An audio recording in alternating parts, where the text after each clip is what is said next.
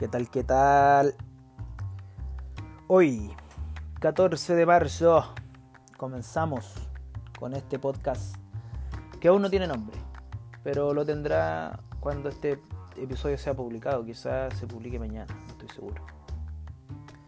Soy Marcelo Jerez, estudiante de periodismo e hincha de Colo Colo. Este podcast está dedicado al cacique, sin embargo, creo que eventualmente podría tener eh, variaciones e inclusión de, otros clubes. Y también eh, no solo enfocado en la rama masculina, ¿cierto?, del fútbol de Colo Colo, también la rama femenina y también la idea es abordar temáticas sobre el club social, ¿cierto? Y deportivo Colo Colo en todas sus ramas, básquet, boli, entre otros. Este podcast, como les decía, está enfocado en Colo Colo. Eh, es un podcast de opinión y también de debate si algún eh, oyente eh, desea participar, es bienvenido, podemos agendar una cita, grabar entrevista, ¿cierto? Una conversación. Eh, para generar una red de debate en torno al club que amamos. Eso, los dejo invitados a escuchar, los dejo invitados también a compartir y a participar si gustan.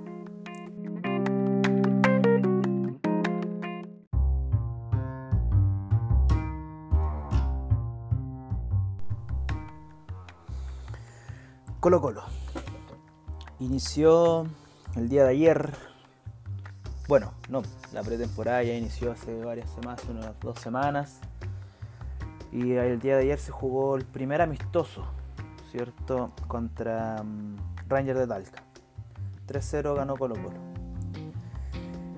Gustavo Quintero se paró, continuó con su esquema, ¿cierto? 4-3-3 y tuvimos goles de Parragués, Morales y Valencia. Morales que no marcó la temporada pasada. un Parragués que marcó súper poco pero que fue fundamental. Y bueno, Leo Valencia que a pesar de la cantidad de partidos que no jugó, fue el, fue el que más hizo goles y bueno, tampoco fueron muchos goles, como sabemos. Pero bueno, parece que hay, pareciera, bueno, las pretemporadas son siempre tan inciertas que, que de repente el equipo empieza súper mal en las pretemporadas, pierde los amistosos, pierde los primeros partidos y después tiene un repunte maravilloso y, terminamos saliendo campeones. Y, y, a veces las pretemporadas son fabulosas, pareciera que el equipo está preparado, empezamos ganando, volvemos al campeonato ganando, parracha de cuatro partidos seguidos ganados y después nos vamos a pique es incierto todavía saber qué va a pasar este, esta temporada con Colo Colo, pero podemos analizar el campeonato que ya fue, el casi descenso, que si bien es una situación ingrata, ¿cierto? Eh, no escapa del futbolístico. Independiente de la presión, esa presión es parte del fútbol. Viendo, bueno, el campeonato pasado fuimos uno de los equipos que más se saltó el mediocampo. Me parece que con los refuerzos que tenemos, que trajo Gustavo Quintero y bueno, los que trajo Blanco y Negro por su cuenta, que sin escuchar al técnico, ¿cierto? Que es típico de estos ladrones de Blanco y Negro. Em, tenemos un plantel para poblar mucho el mediocampo y dejar atrás esa maña que tuvimos el campeonato pasado, donde no encontramos un medio campo. No encontramos un medio campo, porque se esperaba que Valencia tomara la batuta y pudiera construir nuestro juego desde el medio campo. No lo pudo hacer. tuvo que pasar a jugar de lateral de extremo izquierdo. Pensamos que el mago día podía tomar esa, esa tarea hacia el final del campeonato. No lo pudo hacer. las lesiones no lo dejaron jugar Eh, bueno, y su condición física tampoco. Pensamos que Matías Fernández podía ser, y bueno, hacia el final del campeonato Matías Fernández anduvo, no digamos que bien, pero bastante aceptable para lo que venía haciendo el equipo. Pero también condicionado por su condición física y sus lesiones. Eh, Gabriel Costa también, que se hizo cargo del mediocampo en su momento eh, y que anduvo bastante bien, pero que tampoco era eh, lo que el equipo, o sea, en ese momento, claro, era lo que teníamos y lo que, y lo que mejor se podía hacer, pero no era lo que el equipo necesitaba. Y no cambiábamos el esquema de juego, seguíamos sin cambiar el esquema de juego. Entonces pienso yo, con los refuerzos que hay hoy en el plantel, con el plantel conformado este año para este campeonato, yo creo que es momento de cambiar la formación, de cambiar el esquema. Y cambiar el esquema a un esquema que nos ha traído, pero miles, miles de alegrías. Me refiero a la línea de tres. Con los defensas que tenemos, se podría jugar perfectamente con una línea de tres. Perfectamente. Poblamos el medio campo para que no tengamos que depender de. Bueno, ya no está Matías Fernández, pero para que no tengamos que depender de esa clase de jugadores, ¿cierto? De Matías Fernández, del Mago Valdivia. Para que no tengamos que cambiar de posición a un jugador como Gabriel, como Gabriel Costa para que se haga cargo de una tarea que, que si bien él hacía, en su, hacía antes, no era la que eh, se le encomendaba acá en Colo Colo.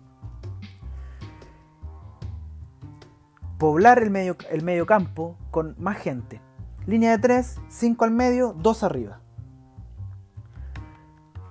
Titulares serían Saldivia, bueno, Brian Cortés al arco, que para mí en lo personal no es, no es un arquero para Colo Colo aún. Me parece que necesita y espero que esta temporada le haga bien la competencia con Carabalí. Pero yo creo que necesita tener a, un referente. Necesita tener a un Justo Villar. Necesita, Brian Cortés necesita tener a un Claudio Bravo. Con el que estar compitiendo constantemente para ganarse el puesto de arquero y ganando experiencia a través de él. Porque le falta. A Brian Cortés le falta mucho para poder encargarse del arco de Colo Colo, que es el arco más grande de este país. Seguimos con la formación. Saldivia, eh, tirado hacia la izquierda. Falcón, de libero. Y Campos, tirado ya hacia la derecha en esta línea de 3 en la defensa. Pasamos al medio campo. Por la izquierda, Suazo, que lo ha hecho espectacular eh, en, su, en esa posición, ¿cierto? Creo que eh, si hubiese jugado todo el campeonato en esa posición, habría sido electo entre los mejores laterales izquierdos del campeonato porque tiene una excelente marca y da excelentes pases en profundidad, a pesar de, que, de lo que se cree o de, de la sensación que da cuando juega en medio campo, ¿cierto? Que da pases errados, que no, no, se entiende con sus compañeros, pasa cuando no tiene que pasar.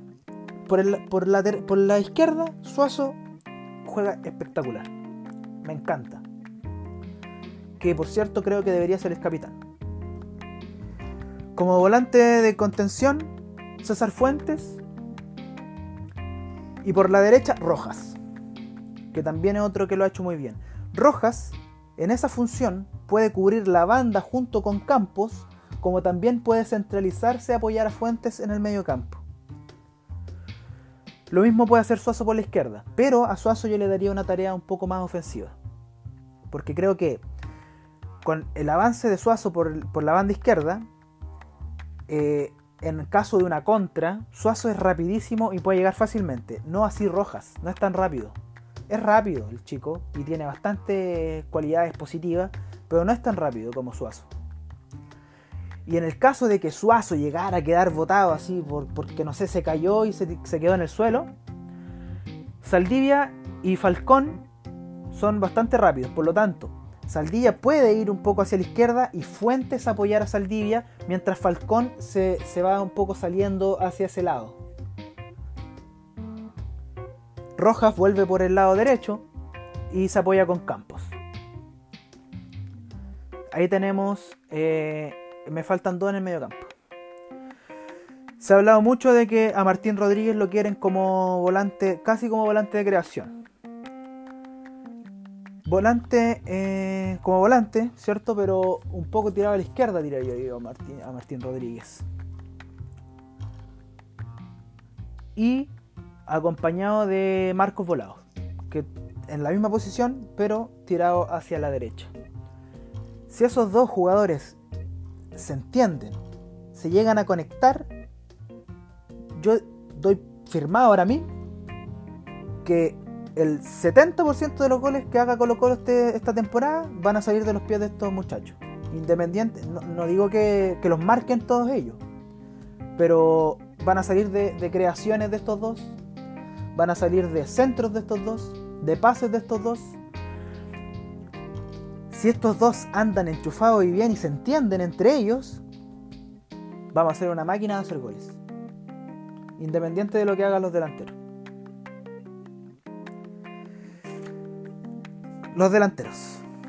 Creo que. Eh, no creo que Blandi se merezca otra oportunidad, la verdad, en Colo Colo. Sin embargo. Sin embargo. Siento que es el más capaz en este inicio de campeonato. Creo que hay que probarlo. Hay que probarlo en este inicio de campeonato. Darle dos partidos. Dos partidos más. Si Blandi no se enchufa, si sigue siendo eh, el jugador que no aporta, que fue el, semestre, o sea, el campeonato pasado, no va más. Pero creo que tener la, darle la oportunidad ahora en un nuevo campeonato, con un nuevo plantel, con eh, otras presiones, ¿cierto? Porque la presión en Colo Colo siempre está, pero otras, ¿cierto? Eh, ahora está la presión de ser campeones, no la presión de descender de no descender. Creo que sería justo eh, darle esta oportunidad. Por sobre eh, Parragués y por sobre Morales, que la verdad también, también creo que estuvieron... Parragués estuvo a la altura de un equipo que está a punto de descender. Porque es un jugador sacrificado. Es un jugador que aguanta el balón, que baja a buscar el balón cuando no se encuentra con él, no así Blandi. Blandi, si bien eh, me recuerdo en el último partido que, le vi, no me acuerdo contra quién fue, intentaba hacer, yo por primera vez lo veía intentar hacer lo que hacía Parragués, pero no, no, no, no puede, no se le da lo que hace Parragués, Parragués es más corpulento y, aún así rápido. No así Blandi, no es tan rápido Blandi. Es más ese 9 de área sólido que. Pero bueno, no, tampoco. Tampoco no, no, demostró sus su habilidades cuando se necesitaba. Pero creo que deberíamos darle esa oportunidad. También obviamente se ha ganado el espacio Parragués. Parragués, pero yo no lo pondría de titular. Se ha ganado también el espacio Gabriel Costa, sin duda. Y creo que él debería ser el, otro titular arriba. De delantero pondría a Costa. Blandi tirado hacia la izquierda, delantero centro. Costa un poco tirado hacia la derecha, delantero centro. Obviamente con la posibilidad de que entre Solari, ya Solari puede reemplazar a Volado, puede reemplazar a Costa, puede reemplazar a Martín Rodríguez. Que entren eh, estos muchachos que está probando Quintero, también hay que darle una oportunidad a la cantera de Colo Colo. Pero siento que este es el momento de cambiar el esquema. Y este, bueno, esta es mi proposición de esquema. Muchos podrán estar eh, de acuerdo, otros en contra. Yo soy un simple hincha. Un simple hincha porque le doy una vueltita más, le doy una vueltita más al asunto, simplemente. Como muchos de nosotros, como muchos hacemos, ¿cierto? Y mm, creo que con ese equipo Colo Colo tendría la capacidad de ser campeón y de ser un campeón cómodo. Yo creo que este campeonato, el principal objetivo es ganar la UC. Ganar la Católica. Que nos viene haciendo unos partidos ya hace como tres años ya que unos partidos dificilísimos.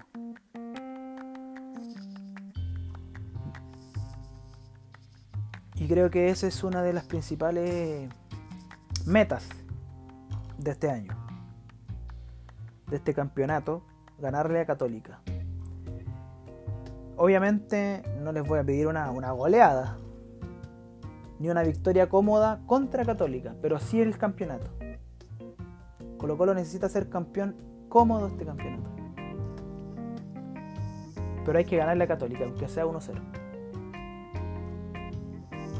Y bueno, esperemos que se juegue la Supercopa ahora el 21. Esperemos que se juegue.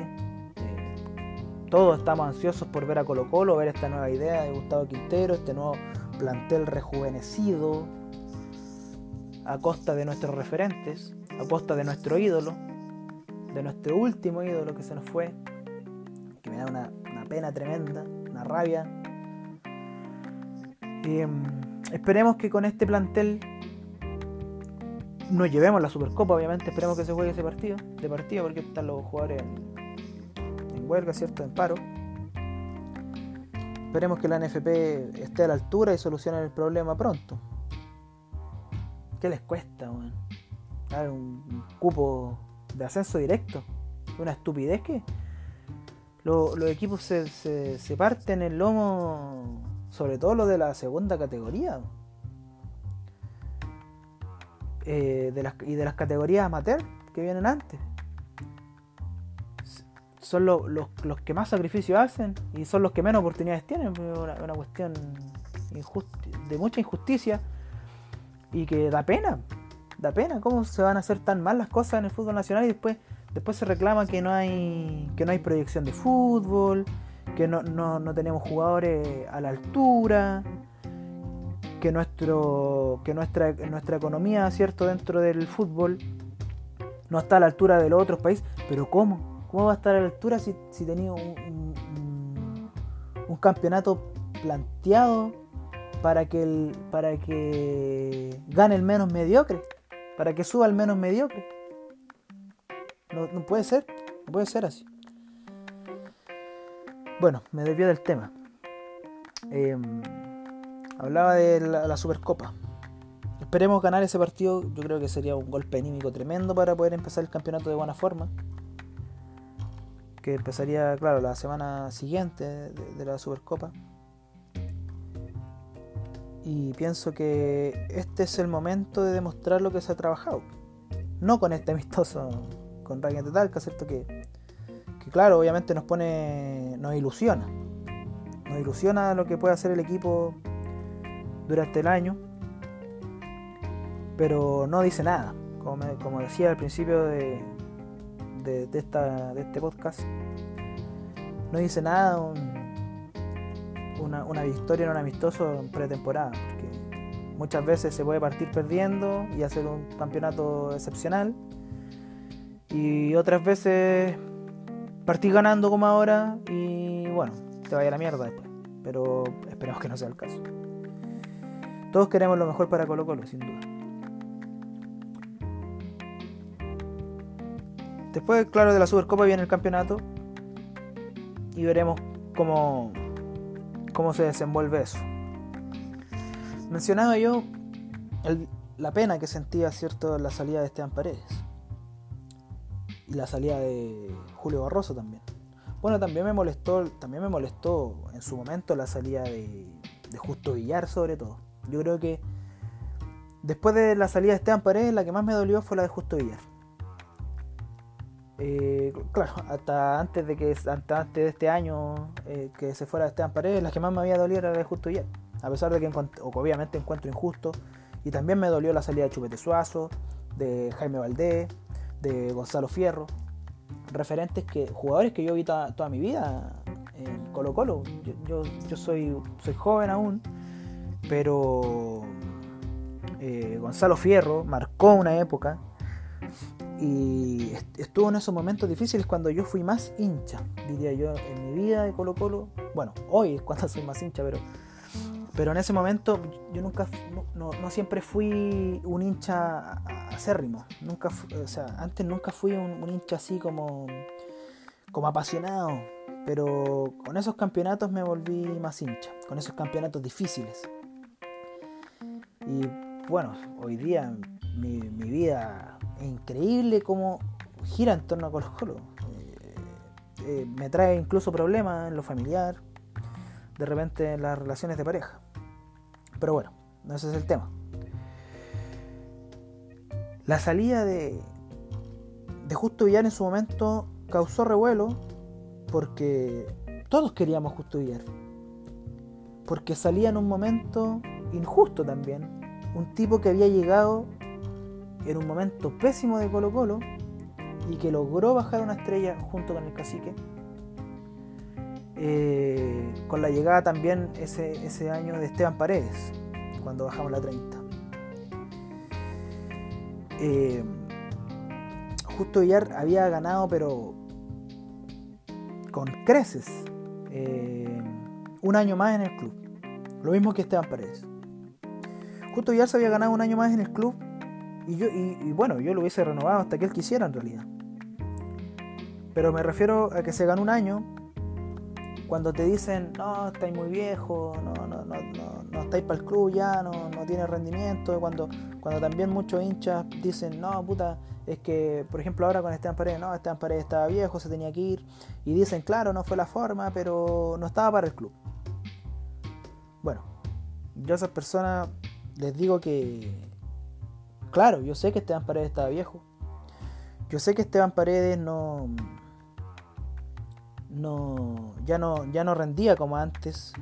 Ya no podía ser ese Esteban que a nosotros nos encantaba. Que. Que de donde, de donde rematara era un golazo. Yo lo sé. Pero. Y, y, me da. Obviamente uno se da cuenta en los partidos que Esteban Paredes.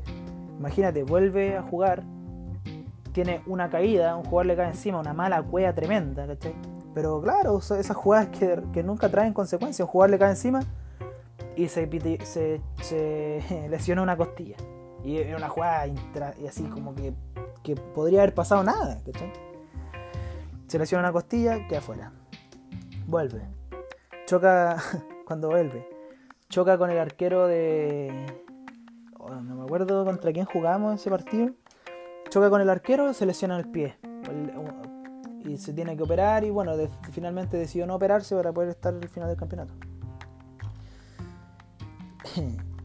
y claro, se lesionaba por, estos choques que son tan comunes en el fútbol y que, y que no, por lo general no tienen consecuencias, pero bueno, la edad ya le pasaba un poco la cuenta. Pero Esteban Paredes se había ganado un año más y era lo único que pedía. Esteban Paredes se ganó ese año no, no, no a punta de, de goles, que son bastante importantes y que nos dieron títulos, sino que a punta de compromiso. Esteban Paredes se devuelve a Colo Colo desde México, siendo, habiendo sido goleador en México, habiendo sido el, el Pichichi no sé cómo le llaman en México al goleador.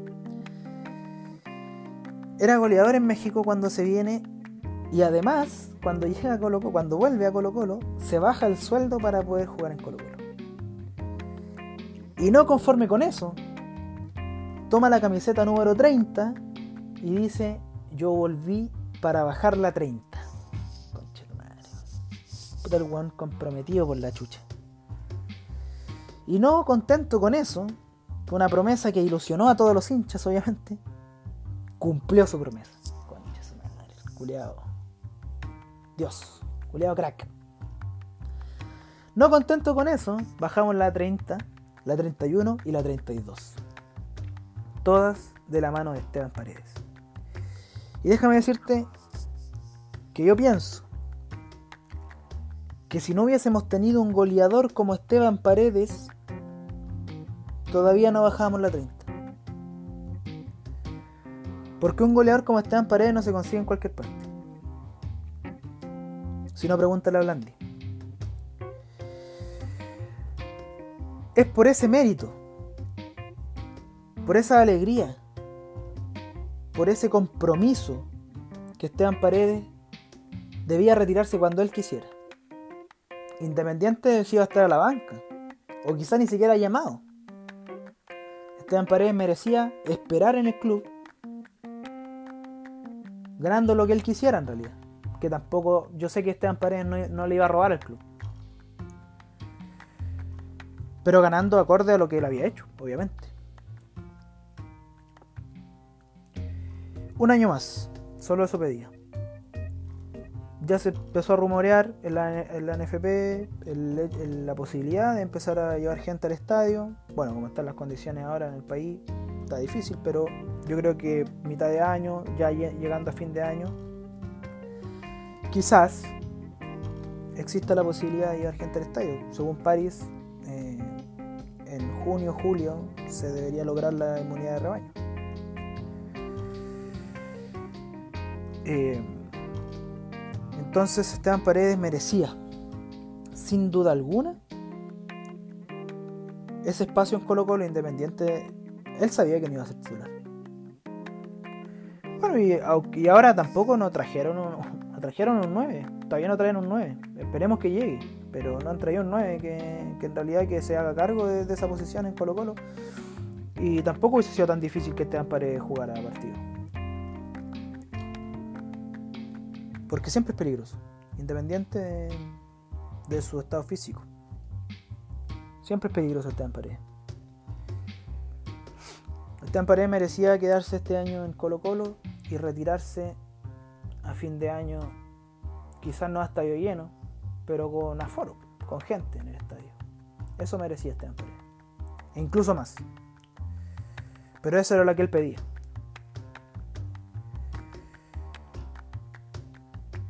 Julio Barroso, por otra parte, también es un tipo que llegó en un momento difícil de Colo. Cuando nuestra defensa tenía unos forados horribles. Cuando nuestro, entre comillas, capitán Contreras se fue en el peor momento que pudo haber sido. El traidor. Bueno, es un trabajo también. Pero no puedo. No podía estar siendo el capitán en un momento como ese. Bueno, yo nunca lo voy a perdonar a Fíjate que sí. Barroso llega cuando no habíamos encontrado ningún, ningún jugador que, se pudiera la camiseta. Y Barroso llega, pero a, a romperla.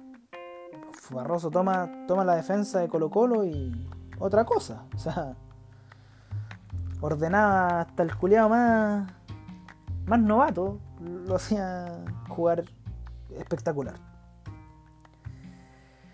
Y también por eso mismo merecía también una despedida corta. Lo pidió, lo pidió el. Gustavo Quintero incluso lo pide. Porque claro, con, Esteban era diferente, porque Gustavo Quintero, si bien sabía lo que significaba Esteban Paredes, y por eso le iba a dar la, oportunidad de quedarse, eh, era más como, claro, como por el compromiso con el club, por lo que significaba Esteban Paredes. Pero Julio Barroso, Gustavo Quintero lo quería. Lo quería en el plantel porque es un defensa que no encontráis fácilmente. Y creo que no vamos a tener uno como ese, como tampoco hemos vuelto a tener un arquero como Justo Villar. Que yo, sinceramente, como, les digo, cuando era más pequeño no era un fan del club. Sí lo soy ahora. Y bueno, hace ya bastante años. Pero cuando era más chico no, no era fanático. Entonces, conozco a los jugadores, pero vi jugar a pocos pero justo Villar es sin duda el mejor arquero que he visto en Colo Colo. He visto, yo he visto repeticiones de otros partidos obviamente, me vi la Libertadores del 91, he leído acerca de, del Colo Colo del 73, Eh, he visto los partidos por Copa Libertadores de Colo Colo, ¿cierto? De, de otros años, cuando, cuando nos iba bien. Y en ningún lugar encuentro un arquero como Justo Villar. Nunca. Ni Claudio Bravo. Y Claudio Bravo, si bien siento que obviamente es un referente, como una insignia del club, porque fue formado en Colo Colo eh, y ganó títulos con Colo Colo, ganó esa recordada final con la U, tuvo él, lo ese penal. Eh, siento que tampoco era un arquero extraordinario. Bueno, al nivel de Colo Colo, claramente, y formado en Colo Colo, que era lo más importante. Pero siento que Justo Villar es otra cosa. Es otra cosa.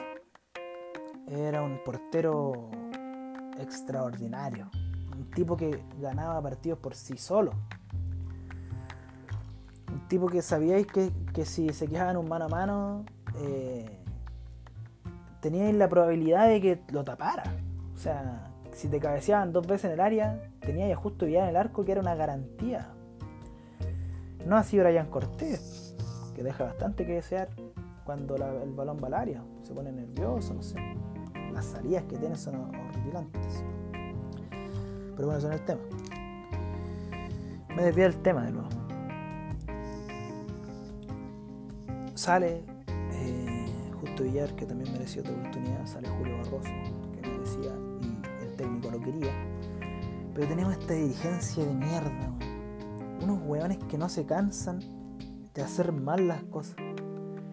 Es que yo digo, ni siquiera, no sé, ni siquiera cuando yo me organizaba con mi curso, así que éramos puros pendejos culeados que queríamos imponer nuestra idea siempre, ¿cachai? Que era súper difícil ponerse de acuerdo. Ni siquiera esas gestiones eran tan malas, ¿cachai? Como que las personas de ahí sabían lo que era lo correcto, a pesar de tener ideas diferentes, ¿cachai? Sabían lo que había que hacer, sabían. Entonces, como mierda, no, me explico cómo mierda estos culiados eh, pueden ser tan incompetentes, ¿Cómo podí? Yo digo, ¿Cómo podí, después de estar abrazando a Esteban Paredes, eh, después de ganar la, la Copa Chile, estoy hablando de Daniel Hermoso, después de ganar la Copa Chile, estar abrazando a Esteban Paredes y al final de ese mismo año cerrarle la puerta, la cara? ¿Cómo? Bueno, Em, esperemos que Colo Colo tenga un, buen inicio de campeonato, un buen campeonato. Esperemos ser campeones este año, por favor, que lo necesitamos. Y ganarle a la Católica, que es muy, mucho, muy importante. yo creo que una de las metas principales de este año, después de ganar el campeonato, es ganarle a la Católica. Em, y bueno, y cortar su racha de campeonato también. Ser que no, no igualen. Obviamente no en cantidad de. Pero no, no vaya a ser que consigan el, el tetracampeonato. Esperemos que no. Esperemos que Colo Colo salga campeón y tengamos una racha de aquí adelante. Esperemos clasificar alguna copa internacional. Que puta que va a ser fome este año no, no participar. Eso también ¿Se acuerdan de ese partido con, con Corinthians 2018? Qué hermoso, qué hermoso. Ahí Tito Tapia, yo a Tito Tapia lo admiro mucho. Tito Tapia para mí es un tipo excepcional. Eh, si bien quizás no juega lo que uno está acostumbrado, ¿es cierto? Porque en Colo Colo estamos acostumbrados a, ganar, ganar, ganar, ganar. Tito Tapia eh, en esa Copa Libertadores sabía lo que tenía. Él sabía lo que tenía y, esa es su ganada en realidad como, director técnico. Espero que le vaya bien este año en. Tomó Coquimbo Unido. Espero que le vaya muy bien. Pero siento que su capacidad como técnico se potencia en Colo Colo, porque conoce, conoce a los jugadores, los conoce eh, claro, un tema es estudiarlo así desde fuera, y otro es conocerlo ya de cerca. Y esa es la gana que tenía Tito Tapia en Colo Colo. Tito Tapia sabía lo que tenía cuando fue a jugar esa Libertadores, sabía lo que tenía que hacer. Sabía que no podía jugar de tú a tú. Aún así lo hizo contra Corinthians. Y en ese partido contra Corinthians, bueno, en esos partidos los dos, Tito Tapia se para con línea de 3. Después de mucho tiempo en Colo Colo no ver una línea de 3, Tito Tapia se para con una línea de 3. Y ojo, si, recuérdense, recuérdense que el partido de ida acá en el Monumental debimos haberlo ganado por lo menos 2-0. Por lo menos 2-0. Si no hubiese sido por, por el arquero Casio. Ganamos 1-0. Pero hubieron por lo menos dos, dos, dos tapadas de Casio que de otro partido. O sea, un arquero de. que no. No, no sé, bueno. No sé de dónde, sacó esos reflejos, esas reacciones, bueno, para sacar, para sacar dos goles, que eran, dos goles. Y bueno, el Damián Pérez que se perdió uno, pero bueno, Damián Pérez también hizo una, una, buena copa ese año. Se vino yendo el culio. Eh, la línea de tres de Tito Tapia, Copa Libertadores. Después ya con Palmeiras era muy difícil. Si Corinthians tenía el doble de plantel que Colo Colo, Palmeiras tenía el plantel multiplicado por 4 o 5. Puras figuras, en todas las posiciones. Son todos cracks en todas las posiciones. Muy difícil jugar. El único que ahí pudo aplicarle darle un poco de su propia medicina fue el mago del día que los conocía, ¿cierto? Se desenvuelve bien en el, fútbol brasileño, cuánto tiempo estuvo jugando ahí en nuevo. Pero claro, era muy difícil sacar un resultado. Y Tito Tapia creo que lo plantea bien. Esos partidos había que aguantarlos. Y Tito Tapia los plantea de ese modo, lamentablemente Palmeira con una potencia que yo no que yo no me imaginaba la verdad porque Corinthians no tenía esa potencia yo no me imaginaba ese nivel de fútbol en Palmeiras ese año. Y que. Bueno, después Palmeiras igual quedó eliminado, pero. Pero bueno, son otras realidades. Palmeiras quedó eliminado contra un equipo argentino. No estoy seguro si fue River, parece. O Boca. pero son otras realidades, sin duda. Son otras realidades. Otro fútbol, otros planteamientos. Pero para lo que tenía Colo Colo, quedar entre los ocho mejores de América fue un lujo ese 2018. Fue un lujo que nos dio la no siempre muy, muy querida, pero siempre efectiva en el cacique, línea de tres.